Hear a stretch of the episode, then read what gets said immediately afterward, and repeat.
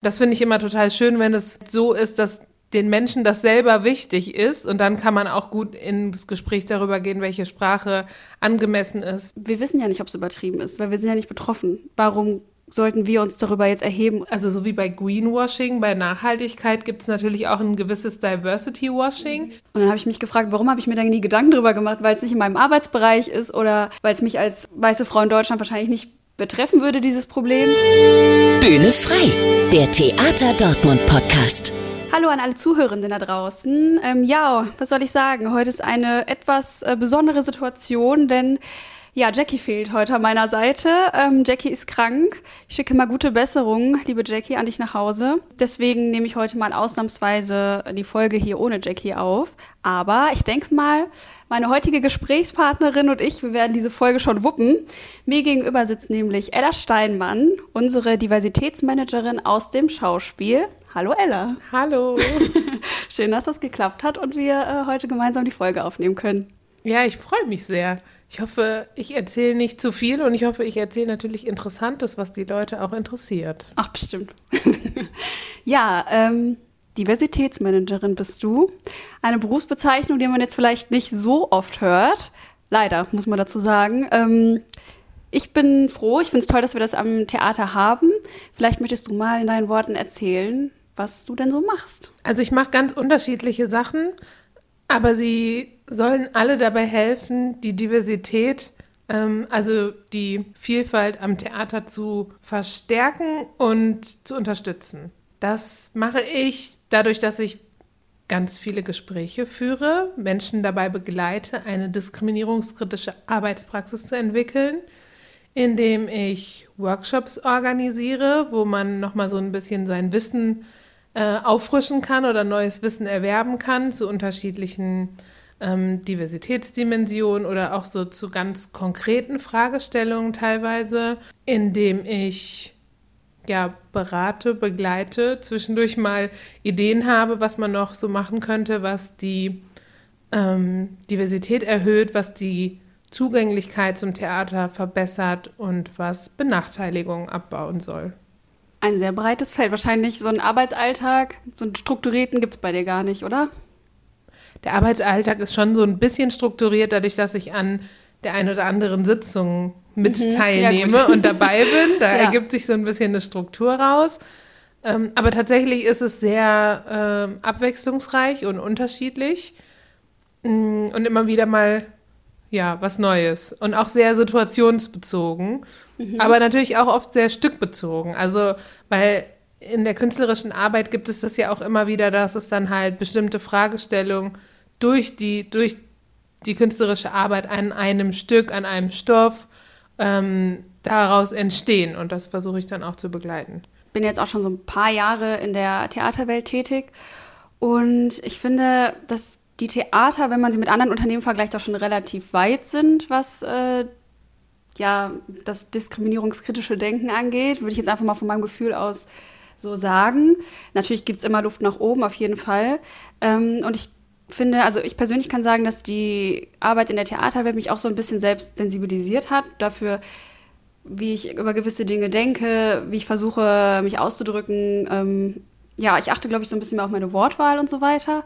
Und ähm, ich würde aber trotzdem dich bitten, falls ich irgendwie jetzt in der nächsten, in dieser Folge irgendwas äh, falsch ausdrücke, irgendein falsches Wort benutze, dass du mich einfach unterbrichst und verbesserst und kurz erklärst, warum das vielleicht nicht angemessen ist oder warum auch immer. Genau, das äh, würde ich mir einfach wünschen, weil ich möchte ja auch lernen und man kann sich ja nur weiterentwickeln.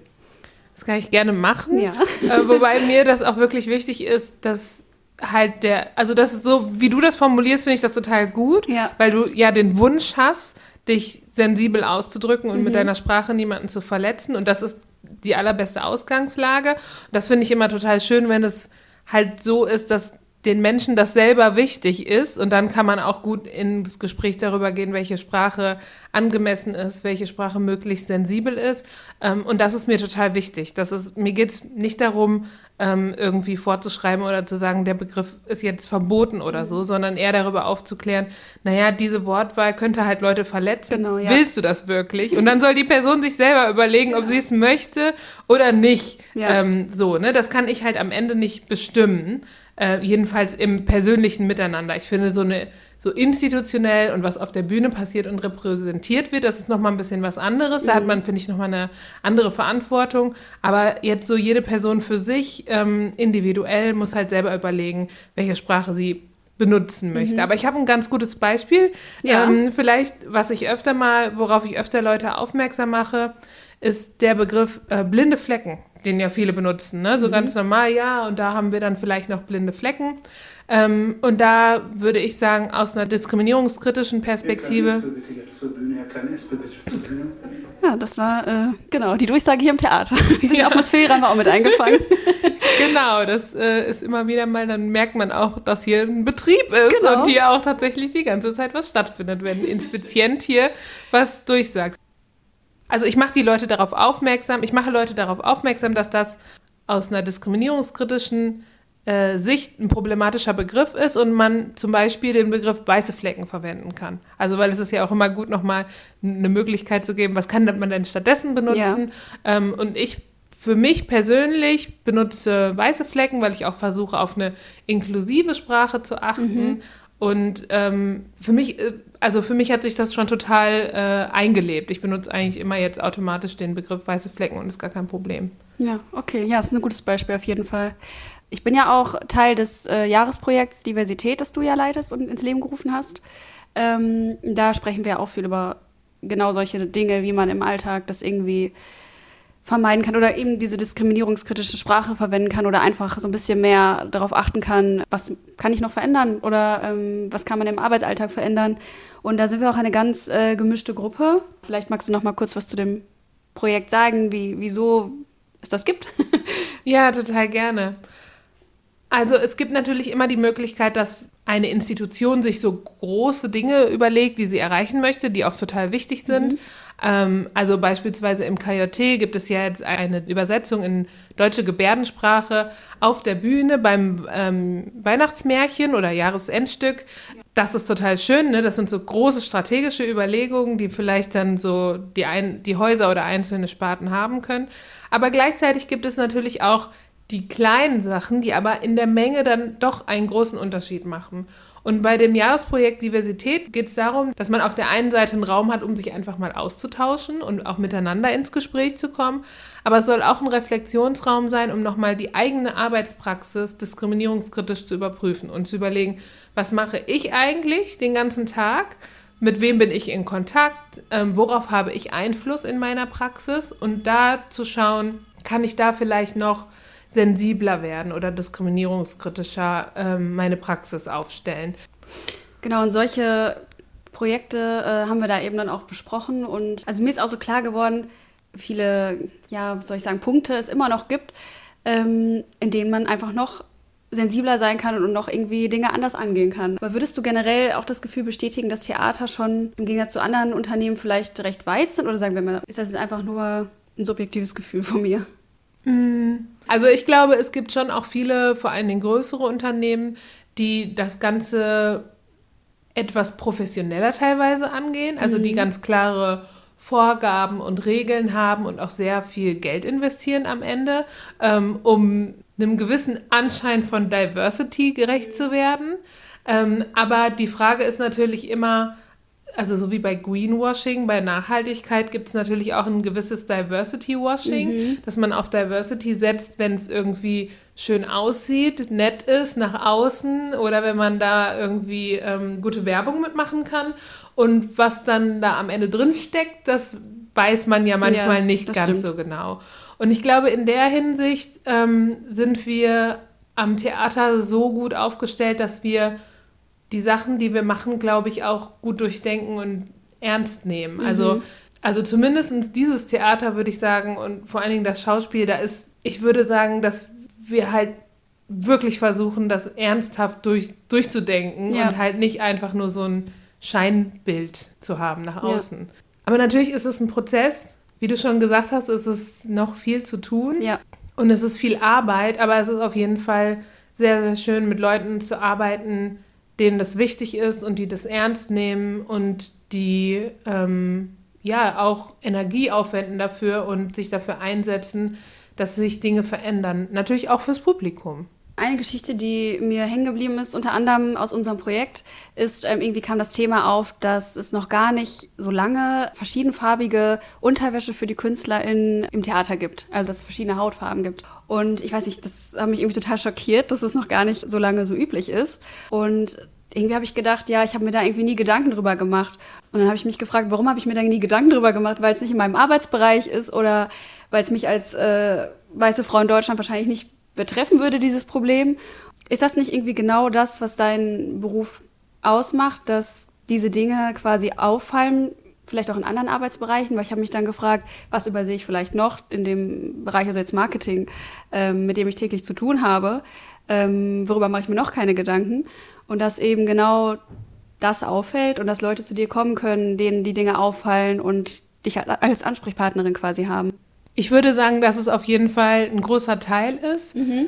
Diese äh, Realisierung, dass man noch viele weiße Flecken hat mhm. und dass es einfach viele m, Bereiche gibt, wo man gar nicht weiß, was man nicht weiß und was einem nicht auffällt. Das auf jeden Fall. Mhm. Also das Thema Hautfarbe, das ist, das ist ja nicht nur Unterwäsche, das gilt natürlich auch für die entsprechenden Make-up-Farben mhm. oder es gibt ja diese kleinen Mikros, die man eigentlich nicht sehen soll, ja, die so stimmt, an ja. der Wange angeklebt sind, die es in der Regel auch nur in so einem hellen Beige-Ton gibt, mhm. ähm, wo man sich dann auch drum kümmern muss, dass es das auch in weiteren Farben gibt oder dass man ein Produkt nimmt, was dann wieder mit Make-up überschminkt werden kann oder einfärbbar mhm. ist. Da hat sich in den letzten Jahren viel getan, auch was es einfach an Produkten gibt und was für eine Offenheit da ist. Aber es ist schon äh, an vielen Stellen immer noch so, dass das ja nicht so einfach ist. Mhm. Also auch an die Produkte dann ranzukommen.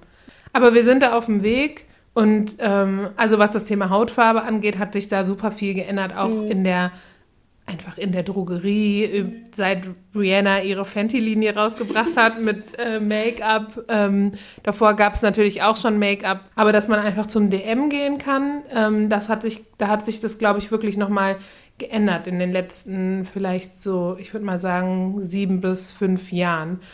Und das merkt man auch, dass, dass, dass es einfach eine Awareness gibt, also dass Leute darüber Bescheid wissen, die ja. damit vorher nichts zu tun mhm. hatten. Das erleichtert natürlich die Arbeit, weil ich dadurch eine, auch mehr Beispiele habe. Also mhm. ne, wenn du jetzt sagst, oh, ja. da ist was, das wusste ich nicht oder das ist mir bisher gar nicht aufgefallen und jetzt habe ich mir darüber Gedanken gemacht, was gibt es noch, dann ist das natürlich eine total gute Ausgangslage. Mhm damit wir uns darüber unterhalten können, was es denn vielleicht noch gibt. Und natürlich gibt es auch ganz viel, was mir nicht auffällt mhm. und was ich nicht weiß. Aber mein Job ist ja, mich äh, auf dem Laufenden zu halten und dann dieses Wissen weiterzugeben. Und ich glaube ganz grundsätzlich, also das eine ist natürlich das Wissen, äh, was man vielleicht hat, und das andere ist aber natürlich auch einfach so ein grundsätzliches Mindset zu wissen, ah, da gibt es ganz viel, was mir nicht auffällt. Ich muss vielleicht das nochmal kritisch überprüfen. Weiß ich da was nicht? Wen kann ich da fragen? Mhm. Wo kann ich nochmal drüber nachdenken? Und ich weiß, wie gesagt, auch nicht alles, aber ja. ich weiß, glaube ich, bei fast jeder Sache jemanden, den ich fragen kann, weil ich für fast jede Diversitätsdimension eine Expertin kenne, die ich im Falle des Falles anrufen kann oder eine Mail schreiben kann und sagen kann, du sag mal, ich habe hier äh, eine Fragestellung, kannst du mir mal kurz eine Einschätzung dazu mhm. geben?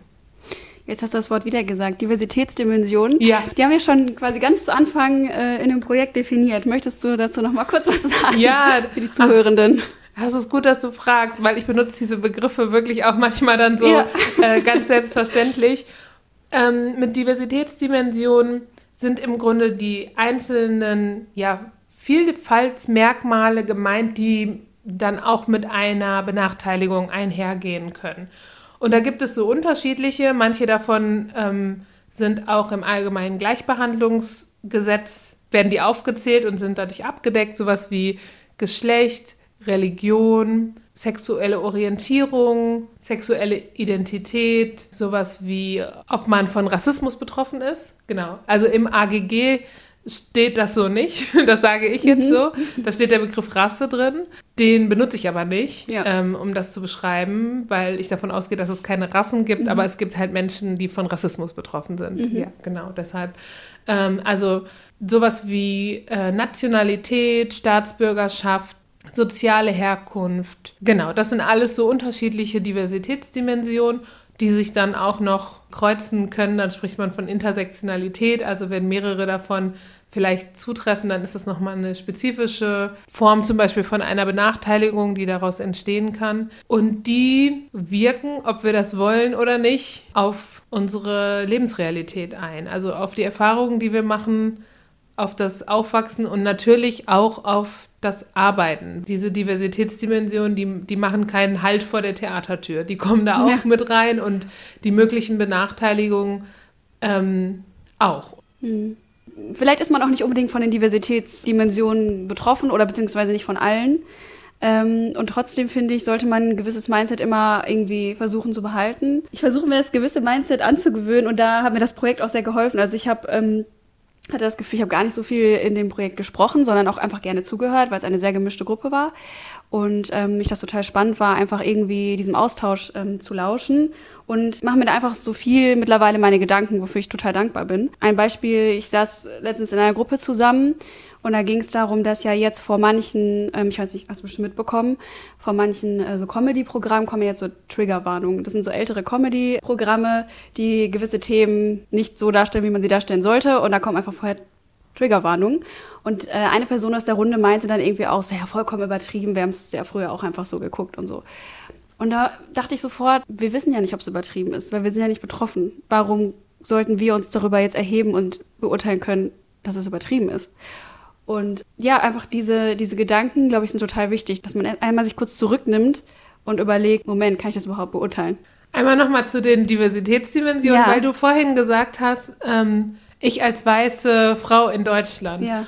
Und also selbst wenn man jetzt nicht ähm, benachteiligt wird mhm. durch zum Beispiel die Frage, ähm, also die Frage der Rassifizierung, ob man ja. jetzt von Rassismus betroffen ist oder eben nicht wie du, ist es ja trotzdem total wichtig zu merken, ah, das hat einen Einfluss. Also mhm. nicht betroffen zu sein, ja. macht ja auch was, nämlich dass man bestimmte Dinge zum Beispiel nicht sieht, dass man aufgrund der privilegierten Situation, in der man ist, bestimmte Dinge nicht wahrnimmt oder als gegeben annimmt. Mhm. Und also es hat ja trotzdem eine Auswirkung. Und das allein schon zu sehen, Weißsein ist auch eine Position in der Gesellschaft, das ist ja auch schon total wichtig und total gut. Ja. Genau, das wollte ich noch mal ah, einmal ja. sagen.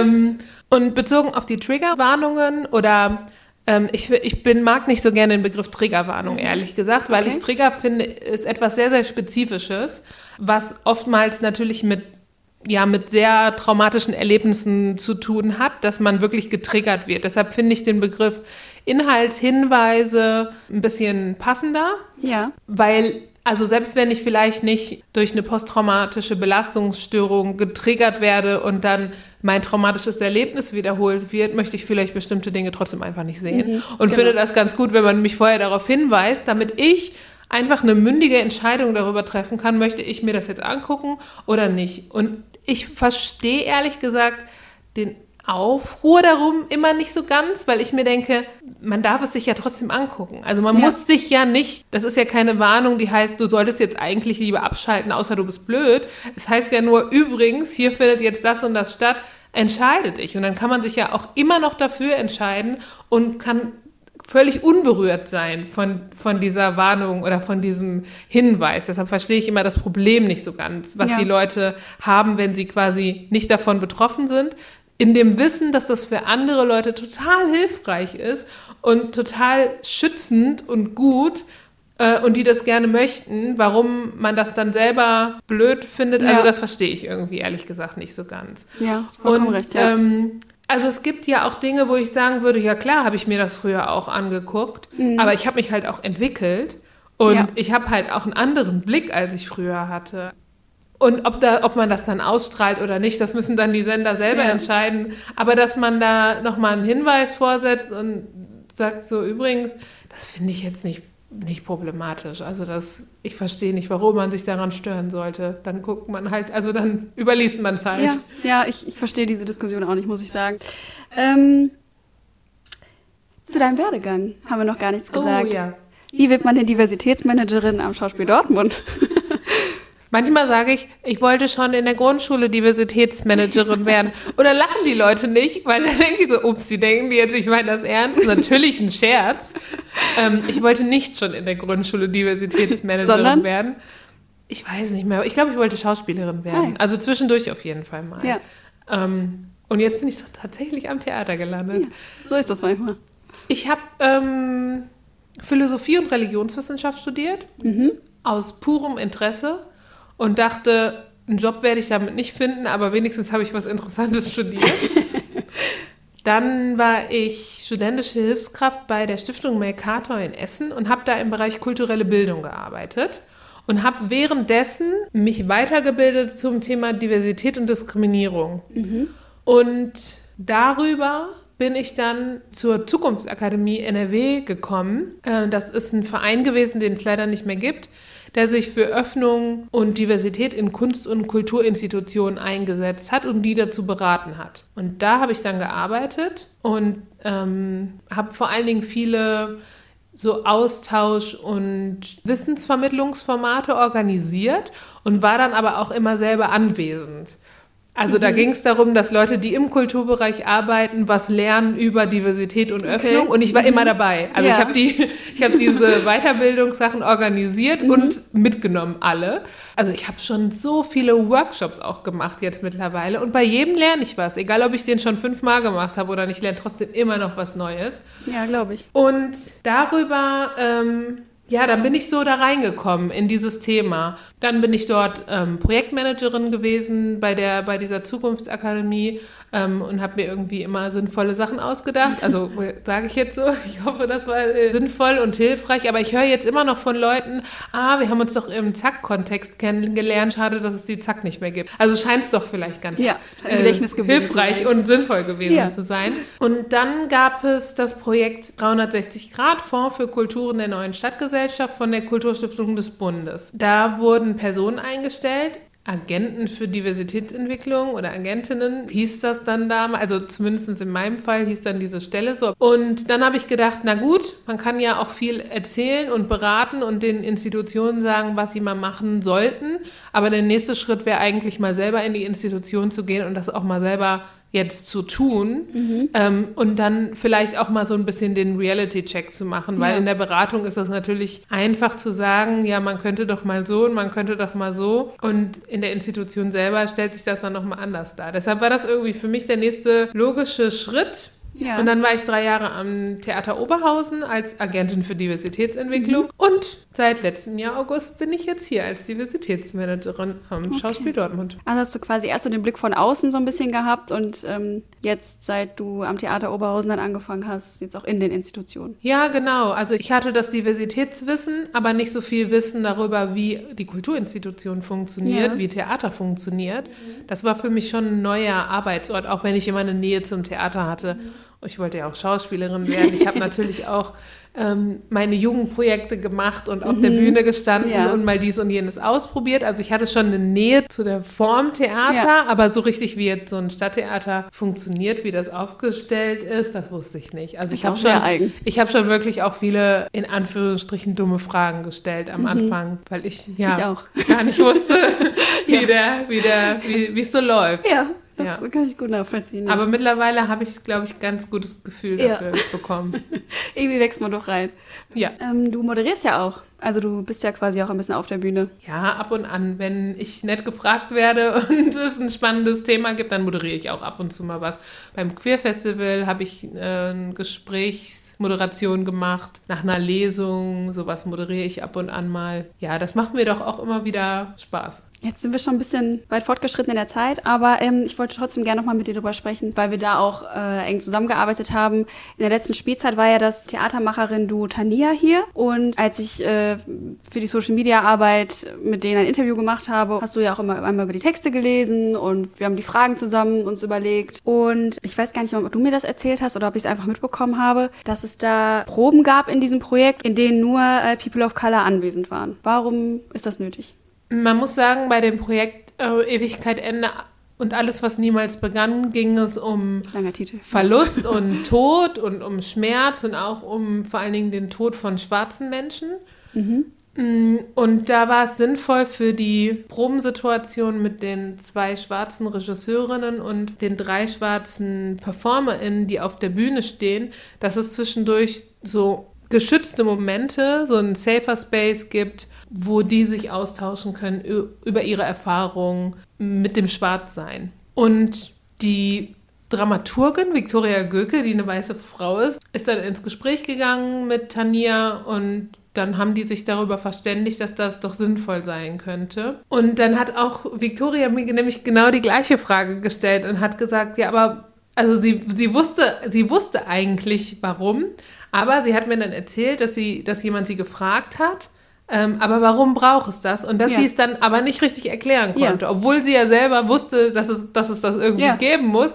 Aber ich glaube, es war so stark auf einer Gefühlsebene und sie konnte es irgendwie nicht so richtig erklären. Und dann habe ich gesagt, ja, vielleicht kannst du versuchen, ihm das zu erklären, aber eigentlich denke ich mir, vielleicht braucht es einfach die Aussage, wir brauchen jetzt diesen geschützten Raum. Weil ich das Gefühl habe, dass manchmal in der Erklärung auch die Frage steckt, was passiert denn dann da in dem Raum? Was machen die denn dann da? Das ist aber eigentlich gar nicht das, worum es geht. Das Bedürfnis wird geäußert, wir brauchen diesen Raum. Und es ist überhaupt kein Problem zu sagen, okay, dann bekommt ihr diesen Raum. Und man muss sich gar nicht fragen, was machen die dann da, was passiert dann genau dort. Das mhm. ist gar nicht notwendig. Man kann auch einfach sagen, in Ordnung. Verstehe, ja. Eine Geschichte, die mir noch im Kopf geblieben ist, einfach weil ich mich da reinversetzen konnte. Ich weiß nicht, ob du es ähm, letztendlich finalisiert hast oder ob einfach die Idee im Raum stand, an dem Theater, wo du vorher warst, dass man einen Nachhausebringen-Service sozusagen für die äh, KünstlerInnen organisiert. Einfach weil häufig die Proben bis in den Abend gehen und es einfach für ja, KünstlerInnen manchmal unschön ist, abends noch mit der Bahn allein nach Hause zu fahren, mhm. was ich sehr gut verstehen kann. Möchtest du da nochmal drauf eingehen? Also das eine ist, dass wir an dem Theater, wo ich vorher war, da gab es halt die Situation, dass die AfD aufmerksam geworden ist auf das Stück, was da gerade produziert wurde und darüber relativ viel geschrieben hat. Mhm. Und das hat so eine ganz starke Verunsicherung bei den PerformerInnen geführt. Das sind sehr, sehr junge, schwarze, queere Menschen gewesen. Mhm. Und in diesem Kontext haben wir dann überlegt, okay, wenn wir irgendwie bis spät abends proben, dann muss es irgendwie eine Möglichkeit geben, dass diese Performer in sicher nach Hause kommen. Ja. Und haben dann überlegt, wie wir das realisieren können und haben das dann auch realisiert. Okay. Das ist aber auch nur ein Teil von einem gesamten Schutzkonzept gewesen, das wir uns überlegt haben. Weil uns einfach ganz wichtig war, dass die Performenden sich sicher fühlen und haben sehr versucht, das herzustellen. Aber wir wollen lieber etwas übervorsichtig sein, als hinterher zu sagen, oh, ähm, eigentlich wussten wir, dass es da Menschen gibt, die irgendwie darauf aufmerksam geworden sind und haben aber nichts gemacht. Und das andere, da war es so, dass es gab diese Situation des Filmens und es war auch eine junge, queere Person, die entsprechend auch sehr stark gekleidet, mhm. also, ich, also es ging so in die Drag-Richtung mhm. auf jeden Fall. Und die musste dann ein ganzes Stück Weg quasi zurücklegen bis zu dem Auto, wo, glaube ich, das Auto stand. Die hat dann diesen Weg alleine zurückgelegt und hatte dann währenddessen auf diesem Weg eine bisschen unangenehme Situation, dass sie auf eine Gruppe ähm, junger Menschen getroffen ist, junger Männer, ähm, die dann so, ja, hast du, hast du eine Zigarette oder hast du Feuer? Irgendwas haben die auf jeden Fall gesagt. Also es ist nichts passiert, aber es war eine sehr, sehr unangenehme Situation. Und das hatte ich als Beispiel dafür gebracht, dass wenn man Personen einlädt, Künstlerinnen einlädt, ähm, queere Menschen vielleicht einlädt, schwarze queere Menschen, POC, dass man natürlich eine Verantwortung für die hat und dass das was anderes ist, eine queere schwarze Person in Drag gekleidet, diesen Weg alleine gehen zu lassen und dass es vielleicht sinnvoll ist, dann einfach zu gucken, dass diese Person diesen Weg nicht alleine geht, mhm. ähm, um halt der institutionellen Verantwortung, die man in dem Moment hat, gerecht zu werden. Okay. Ja, ich glaube, dass äh, den Zuhörenden jetzt so ein bisschen klar geworden ist in der letzten, ich gucke mal auf die Uhr, halben Stunde, ja, wie viele Bereiche dein Beruf eigentlich hat. Im Alltag begegnen ein, begegnet an deinem Beruf eigentlich ständig. Und ähm, ja, also da gibt es einfach sehr, sehr viele Bereiche, die da irgendwie zusammenkommen. Ja. Gut, ähm, lass uns einmal zu unseren Kategorien kommen, wenn du Lust hast. Unbedingt. Und zwar habe ich hier ähm, wie immer ein Glas vor mir stehen mit Zetteln drin, in dem ähm, viele Theaterbegriffe sind. Du darfst einfach gerne mal einziehen und einfach ja, mal sagen, was dir dazu einfällt. Schon, Frei schon heraus. die ganze Zeit. Guck schon die ganze Zeit schon auf das Glas. Konzeptionsgespräch, Konzeptionsprobe. Genau. Ach so, da habe ich gar nicht so richtig drüber geredet, über Proben. Also ich ah, bin ja. auch manchmal bei Proben. Mal, In der Regel bin ich bei der Konzeptionsprobe ja. dabei, das versuche ich immer. Ja, was ist ähm, das? Das ist die, die erste Probe in einer Produktion, wo sich zum ersten Mal ähm, alle miteinander treffen und meistens ist auch die ähm, Presseöffentlichkeitsarbeit dabei, um mal so ein bisschen zu hören, ah, was passiert denn hier? Mhm. Dann wird ein bisschen über den ähm, Stoff gesprochen, alle stellen sich vor. Meistens wird das Kostüm vorgestellt und die Bühne vorgestellt ja. in so einem kleinen Modell, dass das alles das schon cool. mal gesehen haben.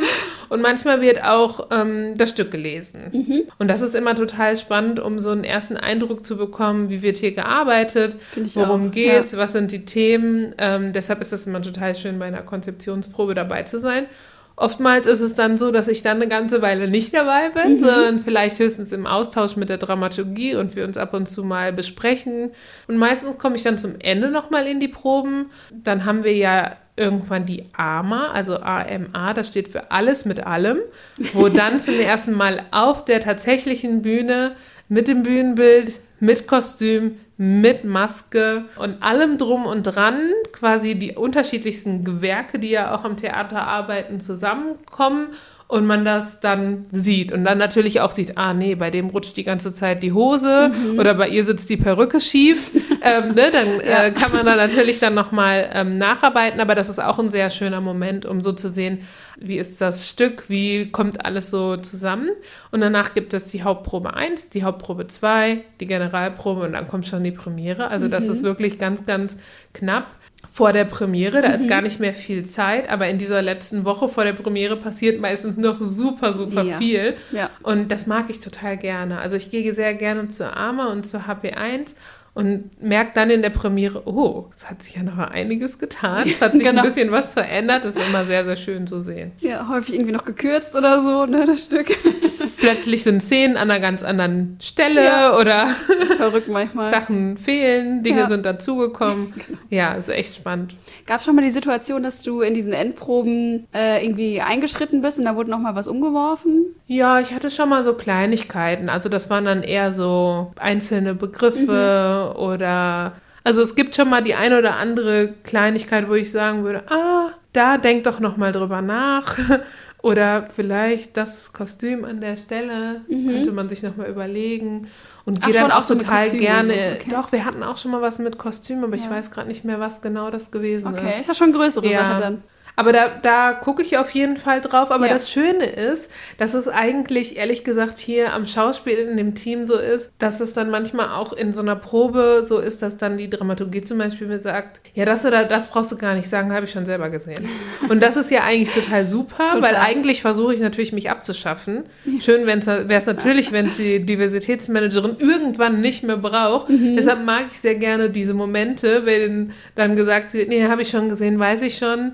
Ähm, ähm, genau, aber das ist, das ist wirklich, das passiert gar nicht so häufig. Okay. Zum Glück. Ja. Ist ja auch schön. Auf jeden Fall. Ähm, ja, also außer in Proben bist du ja auch in sehr vielen Vorstellungen, denke ich mal. Hier ist es ja immer so halb privat, wenn man sich im eigenen Theater Dinge anguckt, also Stücke anguckt. Hast du denn da vom Kartenkauf, beziehungsweise von ich gehe in diese Vorstellung, ähm, bis ich fahre wieder abends nach Hause, hast du da in diesem ganzen Zeitraum einen Lieblingsmoment, den du definieren kannst? Also ich mag tatsächlich den, den Moment, wenn, also kurz bevor es losgeht.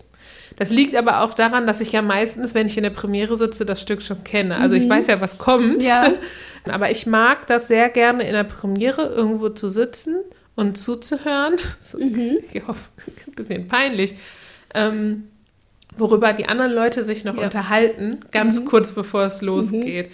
Manchmal übers Stück, manchmal über was ganz anderes. Und da hatte ich so einen Moment, da saß ich im Schauspiel oben am Balkon. Da war so eine Gruppe ähm, mittelalter Damen, die sich ganz angeregt äh, unterhalten haben über das, was da jetzt kommen könnte und auch schon so ein bisschen Vermutungen angestellt haben. Und das war einfach, das war einfach witzig. Also das war ein ja. sehr schöner Moment. Das mag ich. Du bist die Erste, die den gleichen Lieblingsmoment hat wie ich. Wirklich? Ja, das habe ich nämlich in der ersten äh, Folge gesagt. Das ist immer mein Lieblingsmoment, äh, kurz bevor es losgeht, dieses die Gemurmel im Publikum und irgendwie diese leichte Aufregung, die man schon merkt. Und mhm. wenn man im Musiktheater ist, dann spielt sich das Orchester ein und irgendwie diese Anspannung davor. Das ist auch immer mein Lieblingsmoment. Mhm. Witzig, ja.